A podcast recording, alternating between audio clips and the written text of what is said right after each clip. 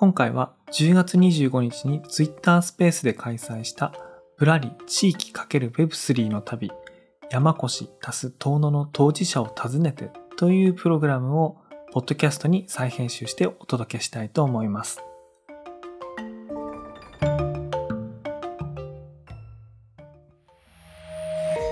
メディアヌップ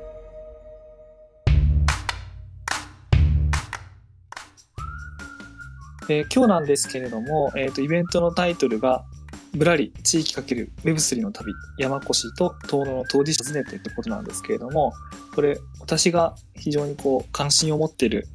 あのテーマだったのであの2人のはるかさんあの竹内さんと多田さんにお声掛けをしてですね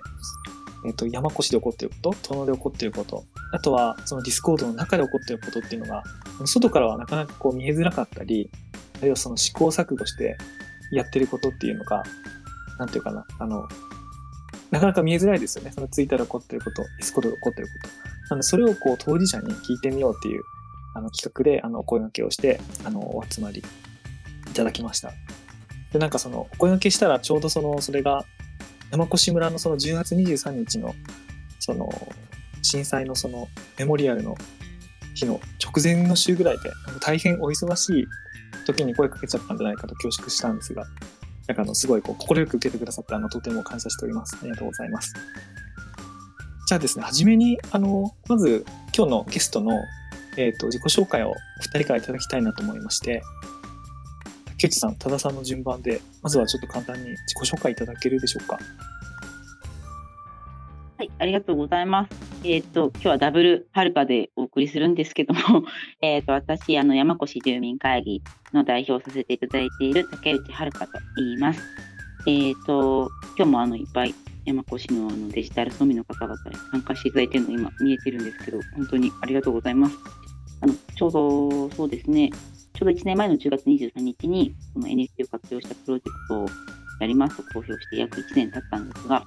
このようにあのいろんな仲間が1年経って増えてきてくれました。で本当に嬉しく思ってます。で今日は楽しんでいきたいと思いますのでよろしくお願いします。よろしくお願いします。はい、えー、っとじゃあもう一人のはるかの方のえー、っと多田はるかです。えー、っと私は普段岩手県の遠野市という、えー、っと人口2万5千人の町におりまして、えっと U ターンで戻って5年目になります。えっ、ー、と、はい、移住関係というか、えー、コーディネーターという役役割でですね、人と人とか人と地域をつなぐことを、えー、日頃仕事にしております。よろしくお願いします。よろしくお願いします。で実はあの私たち3人、私と多田さんはあのよく普段会う中で、えっと、竹内さんと私、竹内さんと多田さんっていうのは今日のその事前打ち合わせ、さっき15分ぐらい前に あのビデオミーティングでつないだのが初めましてだったんですけど、そうですね。あの、はいなんという初めましてじゃない感というか、不思議ですね。なんか僕ね、本当に初めましてじゃない感じがしまして、これ何だろう？敵ですね。あの、そう、だから本番始まる前になるべく打ち解けたいなと思って、プラス、プラス15分のあれをセットしたんですけども、僕その、自分がこう酔っ払ってたんじゃいけないと思って、こう、シラフであの夜を迎えてたんですけど、なんか二人、二人とも手元、二人とも手元に。缶ビール持ってるみたいな。缶ビール持って登場して、あ、今日うまく、はい、今日うまくいきそうだなって。あの、あのそれを見て、あの、思ったんですけども、あの、なんでこの3人がっていうか、私た私がちょっとお二人の声掛けしたかと、実はあの共通の人物が、共通の知り合いがおりますよね、私たちに。あの、うん、あの林敦さんっていうあの共通の人物がいると思うんですけどもあのその そうそうそう。あのせっかくだからあの林さんのことを知ってらっしゃるリスナーの方も今日いらっしゃるんだと思うんですけども林さんがこう全国いろんなところでいろんなことをやってるもんだからあのそっちでそんなことやってたのとかあそっちでそんなこともあると思うので、うん、なんかこう質問の取っかかりとして山越と竹内さんと林さんあの遠野と林さんみたいな関係ちょっとどういった関わりっていうかきっかけがあったかみたいなのをちょっとご紹介の続きとしておお願いできますか？はい。で林さんとの出会いっていう感じで、うん、そうですね。そう。そうそうちょうど ちょうど1年だと思うんですけども。そうですよね。わかりました。えーと私自身は、えーと山越しに住む住民でも住んでも今もいなくて山越し出身でもないよそ者です。であの18年前に起きた中越地震をきっかけにして山越しに関わらせていただいてるんですけどもでその中で10年前ぐらいに林さんとあの地域づくり、まあ、イベントというかあのプロジェクトで出会うことができて、でそこからこう数年に一度ぐらいやり取りをうん。させていただいたんですけど、うん。で結果、まあ、このあの今今やっている NFT を活用したプロジェクトをもう山越しの最後の挑戦だということでやりどうしてもやりたいって時にうん最後に、あのこの人とやりたいっていうか最後の最後をやるんだったら山越しの存亡をかけてやるんだったらこの人とやりたいと思ったのが林さんでした。じゃあその数年に一度の声掛けのタイミングっていうのが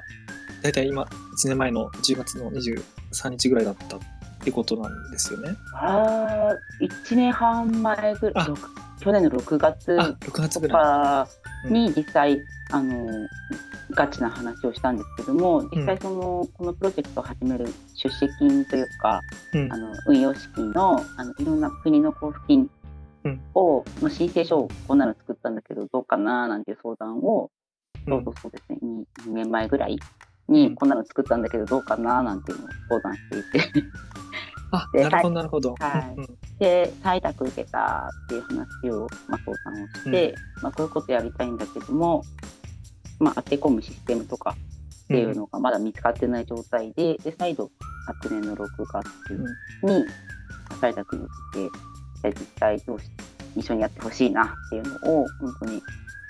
まあ、く黒いだというか一緒にやりたいどうですか？っていうのをなるほどね。話したのが 1年半前ぐらいです。じゃああの NFT とかそういう手段が出てきたのはあの最後の最後最後の方ってことなんですよね？じゃあお伺いすると。うんそうですね当て込む、そのやりたいことはこういうことなんだけど当て込むシステムはなかなか出会えなくて苦戦していてそこでこういうのどうかなっていうのをあの言ってくれたのが林さんでした。ありがとうございます。あの、はいちょっとそのプロジェクトの話は今日も後半に従っていろいろお伺いしていきたいと思いますので、ちょっとここで一旦その、多田さんの方から、東能の側での林さんとの関わりみたいなのを、はい。はい、お願いします。はい、えーそうですね。えっ、と、林さんは、あ、そうそうですね。えっ、と、東で、うんローカルベンチャー事業っていう、まあ地域おこし協力隊の制度を活用した、えっ、と、プロジェクトを2016年に、多分仕込みからやると2015年からだと思うんですけど、から始めていて、その時は遠野にもう移住されて、えー古民家を、えー改修しながら住んでみたいな感じで入られてましたね。で私はそのタイミングでは、えー、と東京で仕事をしていてでえっ、となんかその東京で仕事しながらなんか自分の地域がこうきっと衰退していくみたいなところもどこかであの気にかけていて、まあ、そのタイミングでその林さんたちがこう仕掛けたローカルベンチャー事業があのいろんなこう成果を出し始めているタイミングだったんですよね。うん。で東京にいながらもあのクラフトビールのお店ができたとかなんかそういう遠野のプロジェクトのこととかをあの、知ったりするようになってあれ？なんか何が起きてるんだろう？みたいなところからあの初めてこう自分の地元に戻るかもみたいなこう選択肢が出てきたっていう感じでしたね。で、まあ、それの仕掛け人はどこなんだろうって思ったらネクストコモンズラボっていうところででその代表が林さんででちょうど遠野で、えっと、そういったいろんなプロジェクト動いてるもののサポートをするコーディネーターを募集してるっていうのがあったのでうんうんなんかこれはなんか面白そうだなと思って、えっと東京で会ったのが最初ですね。うんうんはい。でした。そうですね。なので、えっ、と、私が、まあ、遠野に U ターンするならって頼まれたのは、その地域おこし協力隊の初期の、まあ、皆さんがまず卒退する時期だったので、まあ、彼らのプロジェクトが無事に着地するように、あの、うんマネジメントお願いしますっていう感じでしたね。はい。なんかすごくその、なんか遠野が新しく、これまでの、えー、とイメージから脱却して、まあ、今までだと遠野物語とか、あのまあ、ホップの生産地みたいなイメージだったは、あのあったりしたと思うんですけどそこからこう若手起業家が集まる街にこう変化していった。でそこで、まあ、いろんなメディアが取材に来てくれたりとかして、うん。なんか遠野ってよくわかんないけどなんかすごく面白い人たちが集まってるっていう風にこう見られるようになった大きな流れを、うん。まあ、作った人っていう感じうんですね。ありがとうございます。はい僕も聞いてるうちに今忘れてたやつを話を思い出したんですけどあの私と林さんはあの2年ぐらい前からあの遠野の NEXT コモンズラボのあの経営のアドバイスみたいなことをやるようになったんですけどもあのそのほぼ最初のプロジェクトがえっ、とですねコモンズピープルっていうアプリがうんあったっていうかあった,、うんあったんですよね。でコモンズピープルってアプリが何かっていうとあのクリプトを使って、えー、と地域のあの小さなお仕事マイクロワークって呼んでたんですけどもそこを募集したりやったりそれに報酬があったりっていうことをあの実際にこうシステムアプリとして作うんって、で実際に地域に導入してっていうこうテストをやっているところだったんだけれどもあの今ほど Web3 のいろんな関連サービス NFT の関連サービス使いやすいものっていうのは出回ってなかった時だったので2020年、うん2020年ですね、そうですね。うん、だからもうなんかもがき苦みんな全員もがき苦しんでる 最中に呼ばれてどうしたらいいって言われて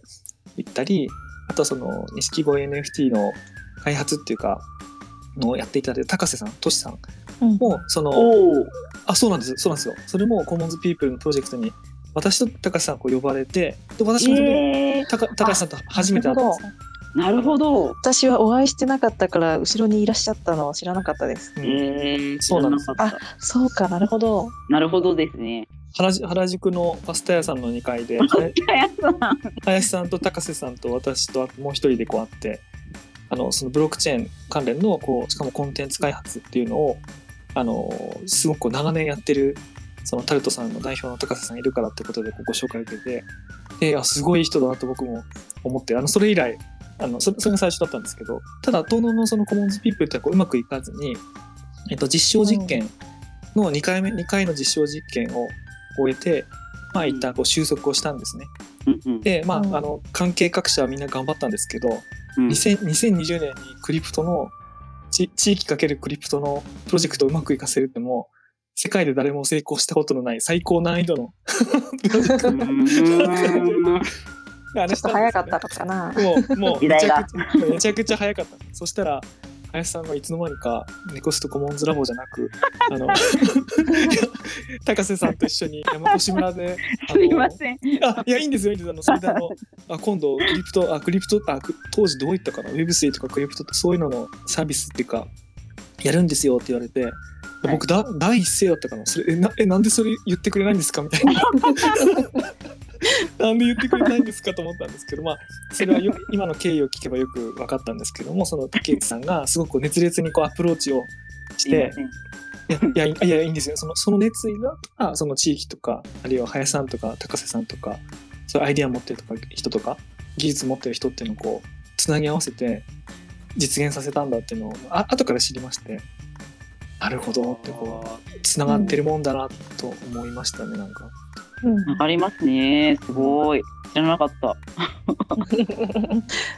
確かにやってましたねマイクロワークっていうでもそそれもその遠野で生まれてきた遅延血縁に頼らないコミュニティがあって、うんうんそこのメンバー内であの小さな困りごとをお互いにこう持ってるスキルで解決し合えればうん完全に縁に頼らないあの生き方ができたりするんじゃないかみたいな。まあ、で100%じゃなくても例えば2割ぐらいはそのコミュニティの中で回ってる、えっと、お金というかなんかそういうものの交換でいけるかもっていうのをやってみたんですよね。うんうん、価値交換みたいな。そうですね、まあ、例えばね雪かきの,、うんうん。あのがでできなくて困ってるみたいなところに結構体力ありますみたいな人が、うん。あの助けに行ってそのお礼にポイントをあげるみたいな。でそのポイントで、え街中のカフェでご飯が食べれるみたいなうんなんかそういう経済圏を作ろうとして実証実験をねやってたんですよね。うんうんうんでそれはそれでいろんなマッチングができてうんあのすごく面白かったんですけど、まあ、やってみて分かった課題みたいなのもあったりしてうんちょっとこの後どうしようみたいな感じでシューンとなってったっていう感じでしたね。見た、うん聞くからに面白そうですよね。うん、すごい面白かったです。うんうんうん。そしてなんか今だったらできるような気もしてきまいやす。そうそうなんですよ。そうなんそうですね。うん つまりあのブロック ブロックチェーンも何もあったけどもあのメタマスクみたいなアプリケーションだとかうんあのオープンシーみたいなマーケットとかない状態でそれやってるから、うんうんすそう。ごいですね。でもブロックチェーンの話はしてましたよね。でみんなが理解するのにすごく困ったって。そのブロックチェーンの話してたし現にあるブロックチェーンで動いてたんですよあのトーそうですよね。そうですね。えー、すごい。だからねもうあまりにもうん早くて苦しかった、早すぎたん。早すぎた。すごい先駆者です。だから僕あの今回のあのこのイベントやるときに自分が持ってる錦鯉 NFT 買ったのいつだっけなと思ってその あのあのイーサスキャンで見に行ったら、はい12月15日って書いててわあ、すごい。あの発発売翌日だったんですよね。そうですうんね。14日に発売して。はい。いや本当僕なんで言ってくれないんだよと思いながら僕買いましたから。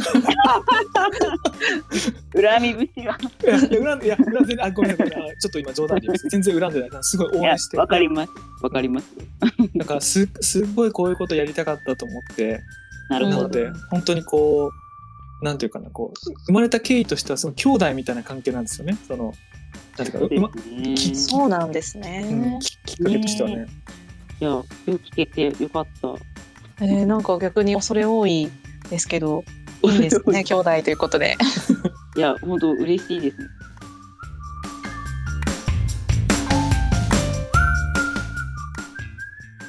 まあ、それでなんかこうちょっとその間もなく1周年というかもう近づいてると思うんですけどもその、錦鯉 NFT の、まあ、今ディスコードの話なんかもあのだんだんと出始めたと思うんですけれどもたくさんチャンネルがあってうん。かつその住人 NFT を持ってる人だけが見れるこうレジデントのカテゴリーとかもあると思うんでなかなかこう全部を面白いことがどこで起こってるかってあの把握しづらいなと思ってる方も多いんじゃないかと思うんですけどもはい。ちょっとその1年間その竹内さん振り返っていただいてディスコードの中で起こったこんな面白いことまあ感動的なこととかあの予想もしなかった驚いたこととかなんかいろいろあるんじゃないかと思うんですけども何か一つ二つ今1年振り返ってディスコードの中で生まれた驚きののエピソードみたいなのあればなんか教えていただけないでしょうか？そうですね。やっぱ発行当初は本当にそうんのディスコードを使っての運営っていうのが 本当に山古志側として初めてだったので、うん。あの NFT を購入してくださった方にもあの NFT ホルダーになったはいいけどどうしたらいいのとか、うん。えー山古志としてもこういうことをしてほしいっていうのをちゃんとこう明確にメッセージできない時期があってうん。ででそれを経てあのちゃんとディスコードのに入ってくださる、まあ、デジタル村の方とディスコードのそのチャンネルの設定だったりとか、うん。こういう話ができたらいいよねっていうのを一から一緒に考えましょうっていうことで一回お引っ越しをディスコードのお引っ越しをししてるんです。うんうん。でなんでおお引っ越しをしたお引っ越しをする前はそれほどそれこそあのさっきから出てるその高瀬さんが、あのそういうあの手取り足取りサポートしていただきながらデうん。ィスコードの運営をしていたんですけどもうん。なんでそこから、まあ、利用していたお部屋から一戸建てにひお引っ越しをするみたいなイメージでじゃあ錦鯉 NFT のあのディスコードちゃんと一戸建てを作ろうということでお引っ越しを一回したんですけども、でそこからは本当に、あのー私たち山古志陣営も初めてだし、うん。で入ってくるあのデジタル村民の方々っていうのもあるしこういうチャンネルがあったらいいよねとかうん。そういうこういうあの案内があったらいいよねっていうのをデジタルソムの方々にいろんなアイデアとか本当まあお時間も能力もいただいて一個ずつネルを増やしていったような感じなんですけどそれ自体が本当にありがたかったなって。思いますしはい。まあそれが一番ですかねお引っ越しをしてやっとこううん縁を立てたけどお部屋の間取りをどうすればいいかなと思ってたけど一緒に考えてくれたっていうのが本当にありがたかったです。なるほどですね。いやなんかディスコードってあのやり始めるとあれもこれも気になっていろんなことやりたくなってでその皆さんのリクエストに応えたくなって うんたくさん時間使うじゃないですか。あの竹内さんって今い一日っていうか一週間っていうかどどれぐらいその使われてるんですか？えー、どうなんですかね。なんか、ボットですかって言われたことあるんですけど。お人間ですって言って。そうですね。なんか、あの、この前のその10.23みたいな、こうリアルな山越しでのうんイベントがどうしても立て込む時期はちょっと離れちゃう時期はあるんですけど、うんうん極力1日24時間の中で、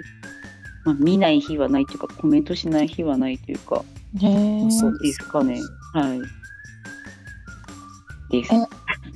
あのーその現リアルのイベントがあるときは実際に現地にも行かれるんですか？そうですね。あんまあの職場というか、あの住んでるところは山越しではない、同じ長岡市のあの、はいはいところなんですけど、あのや一緒に現地でやってる仲間があのまあ山古志にはいて、うんなので、まあ毎日山古志に出勤して山古志の皆とお仕事をしてるような感じなんですけど、うんうんどうしてもリアルが重点的なこう現地ベースのイベントやるときはそっちにちょっと集中してしまうっていう感じですかね。うんはいあそうですよね。結構そのリアル中心になるとかなりこう、えー、とディスコード開いていろんなこうメッセージを返したりみたいなのって結構大変じゃないですか私が結構そうなっちゃうのでなんかそのああの一日のなんか流れみたいなのがちょっと私も気になって質問しようかなと思ってたんですよ。どういうタイミングで 開いて あのまんべんなくこう返したりできてるのかなとか思ったりしました。全然もっとやれるんだったらまんべんなく返したいんですけどとりあえずあの山越しに出勤したらまずあの GM あおはようはああのデジタル総務の皆さんには言いたいですし、うんうん。うん。でその日なんか大きななんかこんな面白い野菜が取れたよとか言ってばあちゃん方が持ってきたらそれはちょっとアップ,、アップしたくなるし、うん。っていうので。うん。そうですね。朝一となんか日中の面白いおばあちゃん方とかお母さん方とかの面白い出来事は発信したくなるので、一日のそうですね山古志いる時間の中で3に3分の1とかうんうんはディスコードもしくはツイッターとかにどうしても。気持ちがいってしまいます。なるほど。うんでも確かになんかそのすでに購入してくれてる人、まあ、デジタル村民がいるってこう相手がこう不特定多数じゃないからやりたいっていう思いも多分出るんでしょうね。なんかこそうですね、うん。やっぱ顔が実際にこう帰省してくださる方も、あのあうん。帰省とか言ってあれですけど、あのデジタルの方が山越しに来てくださって、うはい。お会いしたか、まあ、面と面を合わせておお話ししたりした方のことを思うと、よりあの時のばあちゃんがこのお野菜持ってきたとか、うん。あの時見たそうですよね。あの時見た錦鯉がこんなに大きくなったよとかっていうのをうん。お伝えしたくなってしまって、うん。まあ、こんな時間のスケジュールの先具合になっちゃう感じですかね。いやいいいいバランスですよね。すごいと思いました。いやーもっとうまくできればいいんですけど、完成です。いやいや、もう、このポットカットも言われるぐらいのあれなんで。はい、そうですね。あの、多田さんは、その、遠野で、そのいろんな、その遠野の中でもいろんなところに移動しながら、そのややったりすることが多いと思うので、まあそういう、うなんとか働き方の中で、どうやってディスコードの時間を聞こうかって悩んでて、ちょっと今のようななるほどことを。聞いたんだと思うんですけど、そうですどね。うん、どうですか、はるかさん？そうですね。私はその市内の、まあ、移動範囲結構まあいろんな仕事をしたりとか結構やっぱりあの直接顔を合わせて話したりなんか書類を届けたりとか、うなん、かあの元気って声かけるちょっと最近顔見てないなと思って話しかけに行くみたいなうん、なんかそういうのもあると結構一日でいろいろ移動したりとかするんですよね。で市内も結構広くて、端から端だと1時間ちょっとかかるので、うん。普段町の、まあ、遠野駅というところの町の中心市街地の方にいるんですけどそこからどこに移動するにも最低まあ15分ぐらいはかかるっていうところにいて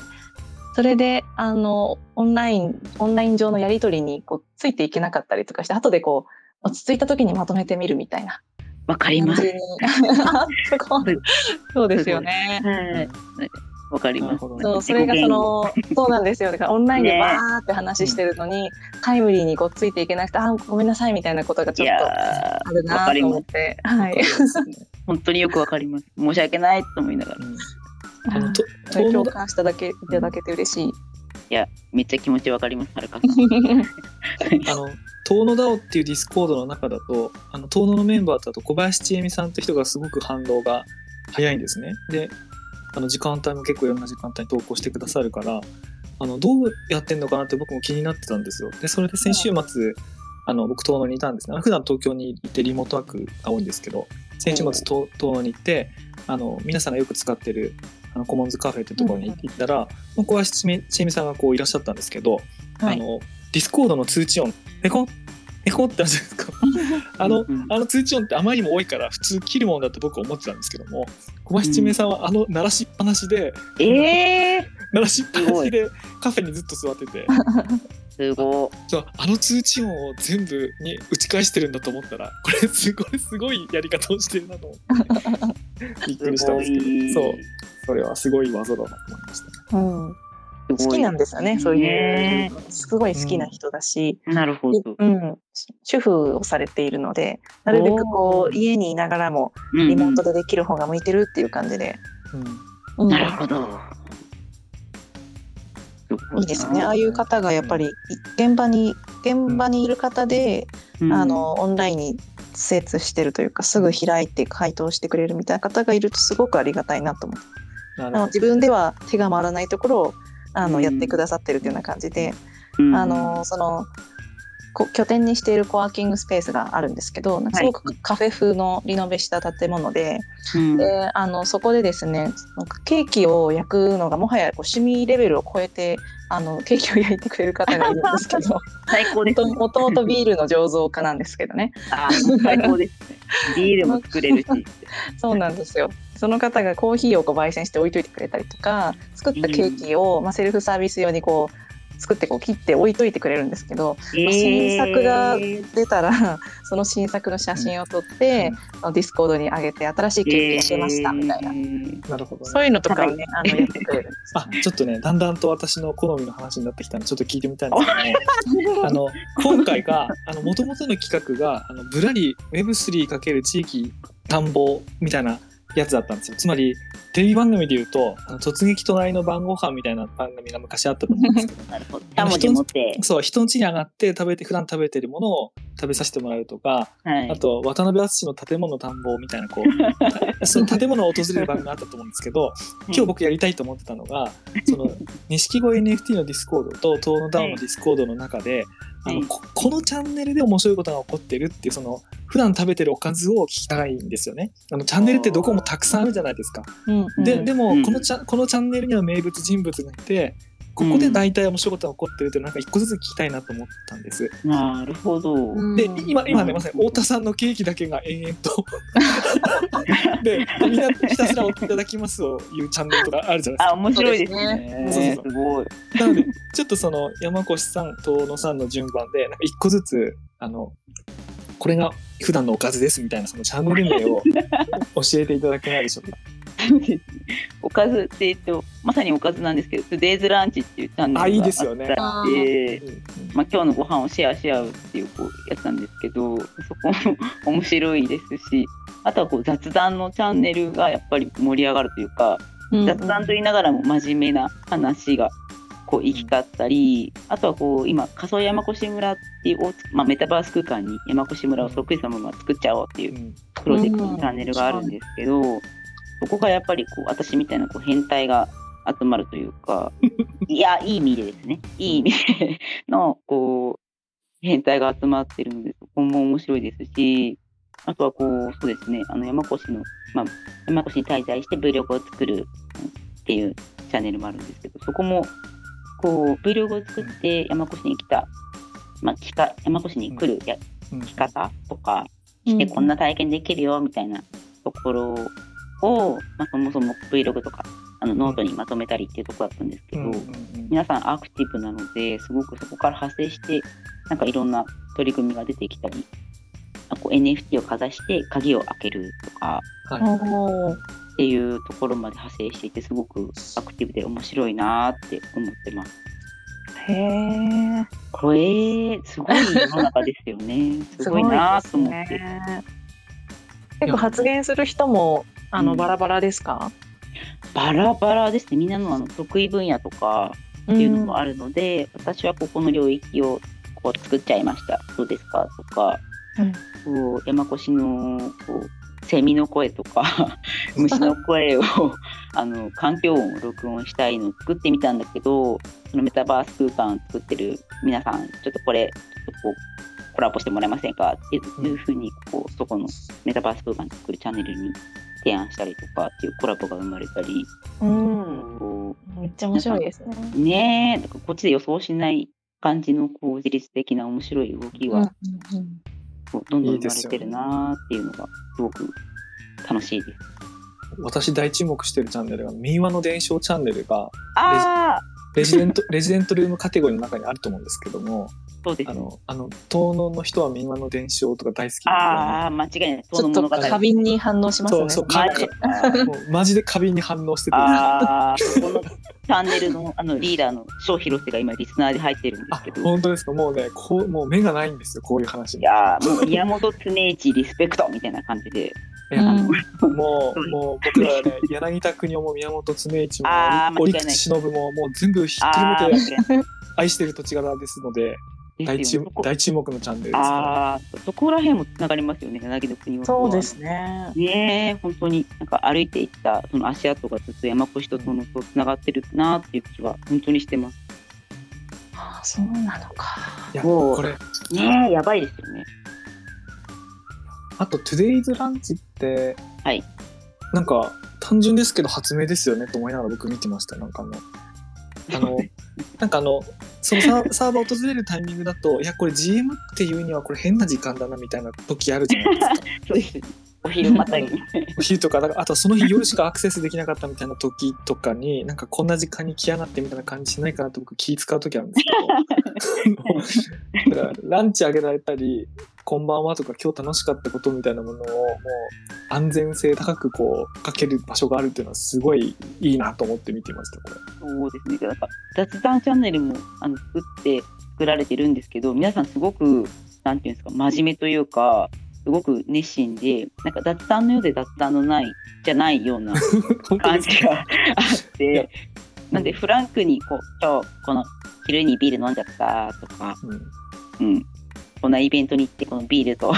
ビールフェスタとこんなの食べてますみたいなこうフランクに言い合えるシェアし合えるチャンネルが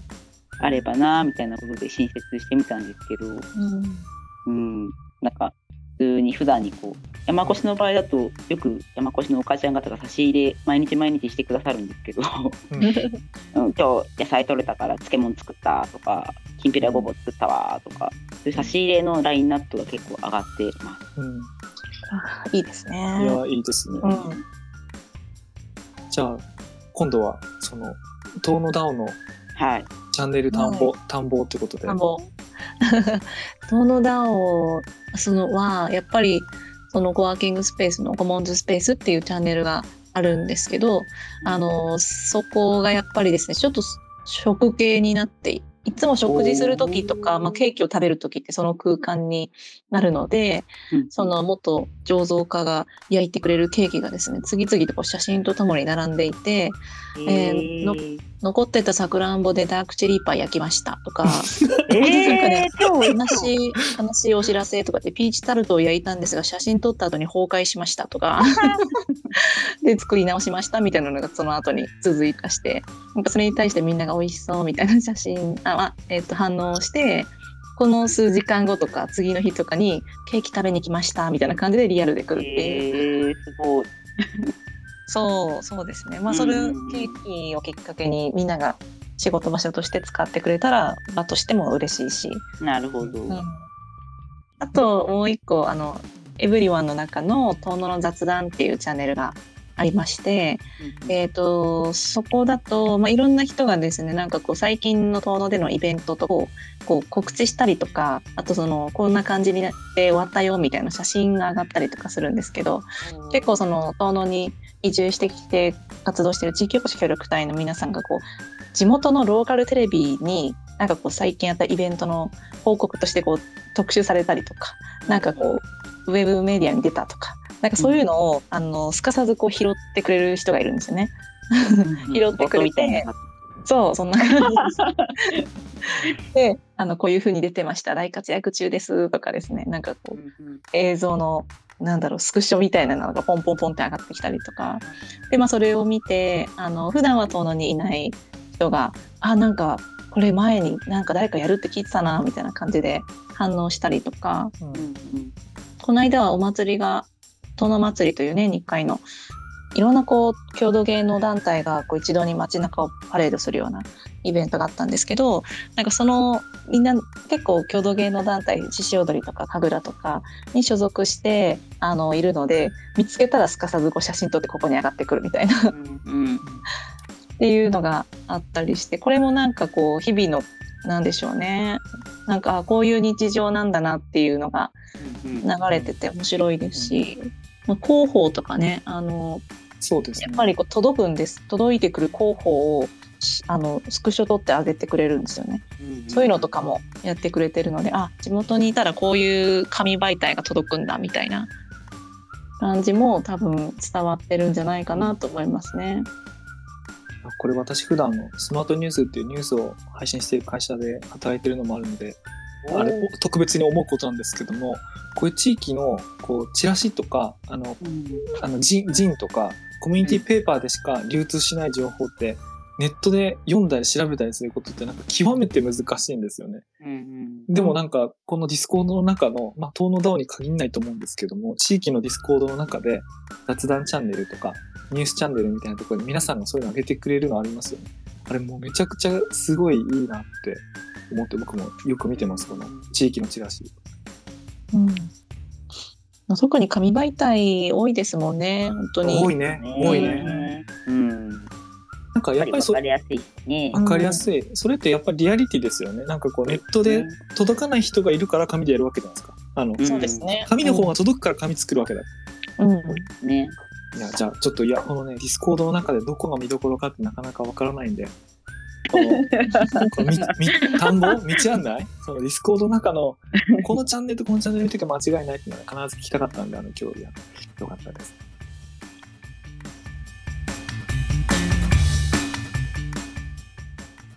今の、はる、多田さんの、はるかさんって言うとね、どっちもはるかさん。今の、今の多田さんの質問のあれとはちょっと違ったんですけど、なんかあの関連して思い出したのが、その地震の話が出てきたときに、その山越とは別にあの、岩手っていうかね、東北の方もその、その11年、あの、ちょっと前に、うん。東日本大震災っていうのが、うん。あの、あったんですけど、まあ、それは東野だけじゃなくて、あの、東日本全体のあれだったんですけど、あの、あの時に、なんかこう、なんとかな、感じた感覚、僕今でもよく覚えてるんですよ。それ、何かって言うと、あの、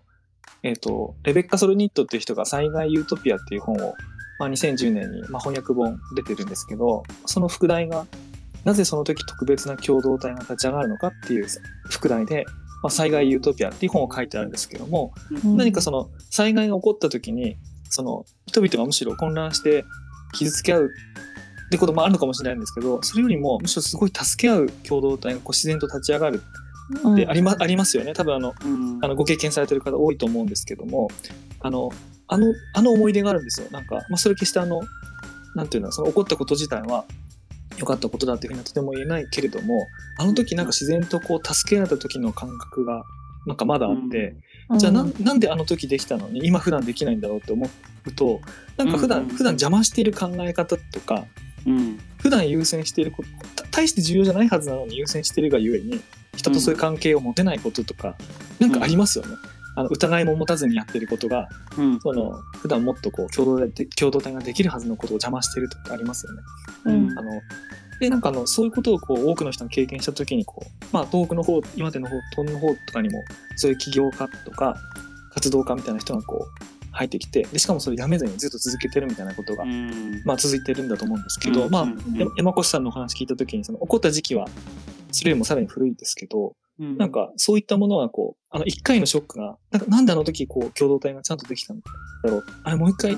んからできないもんだろうかみたいなことを僕は思ってるんですけど、うん。まあ、なんかそういったものがこうなんか受け継がれたりもう一回それを常に起こすためにチャレンジしてる人がいたりみたいな意味でなんかこう二つの地域というか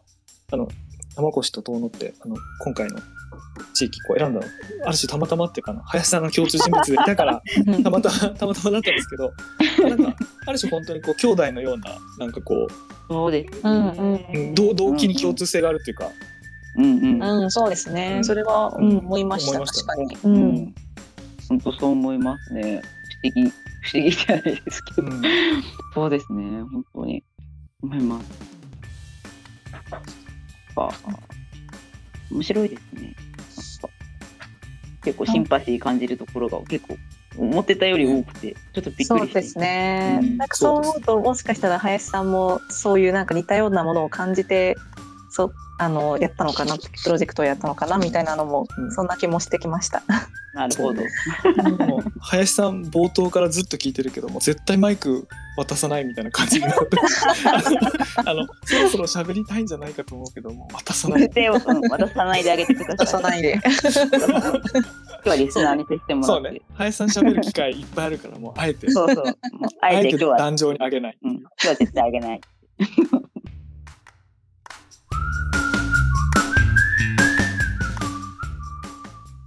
いやー、かっこいいですね。うん。いやなんかおお話をお伺いしてて今日すごいよかっいい話聞けたなと思ったのがあの見出しにっていうかタイトルに「地域かける Web3 の旅」みたいなのを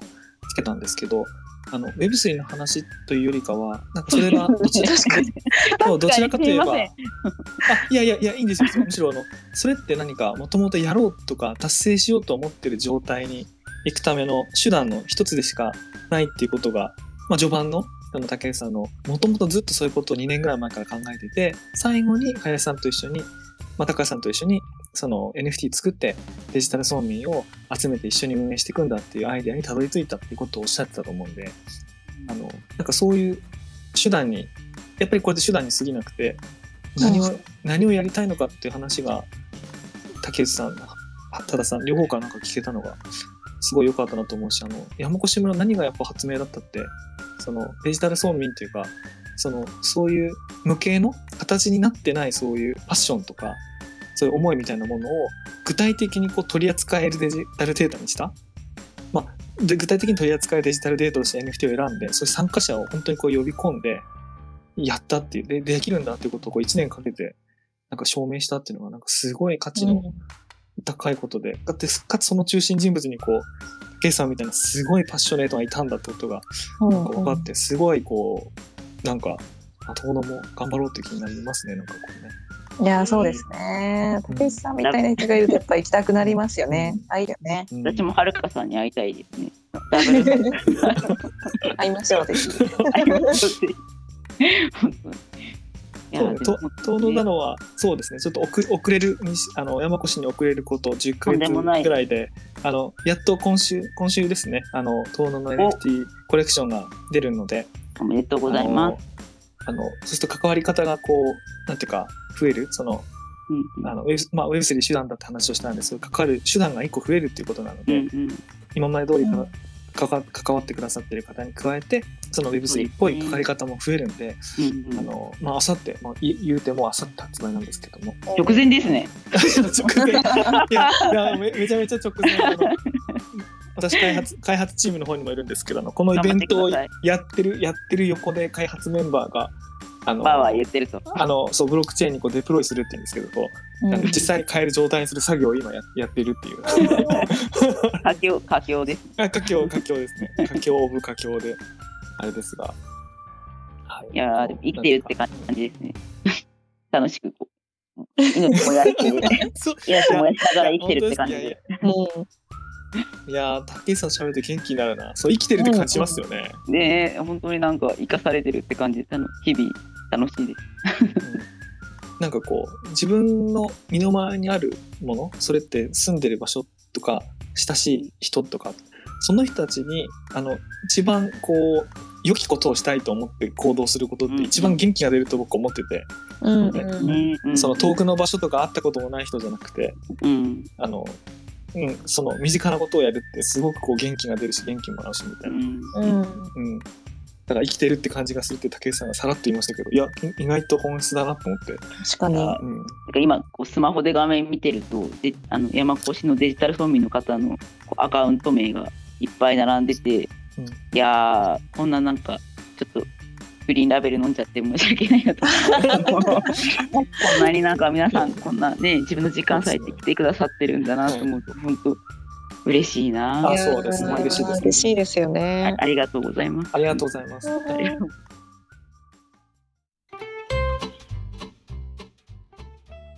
そんな感じですかね。はい。いや、よかったです。あの、本当にこう、竹内さんと初めて喋るとは、喋ったとは思えないぐらいもう、事前の楽屋からリラックスして、あの、過ごせました。ありがとうございます。はい ありがとうございます。こちらこそです。私も楽しかったですなじゃあ皆さん今日は遅くまであの時間延長してどうもありがとうございました。またあの、地域かける Web3 みたいなテーマで、あの、当事者しかわかんない見どころをこう、ガイドしてもらうみたいなのまたやりたいと思いますので、あの、その時ご興味あればぜひあの来ていただければ嬉しいです。ありがとうございました。ありがとうございましたありがとうございましたありがとうございます。おやすみなさい。おやすみなさい。おやすみなさい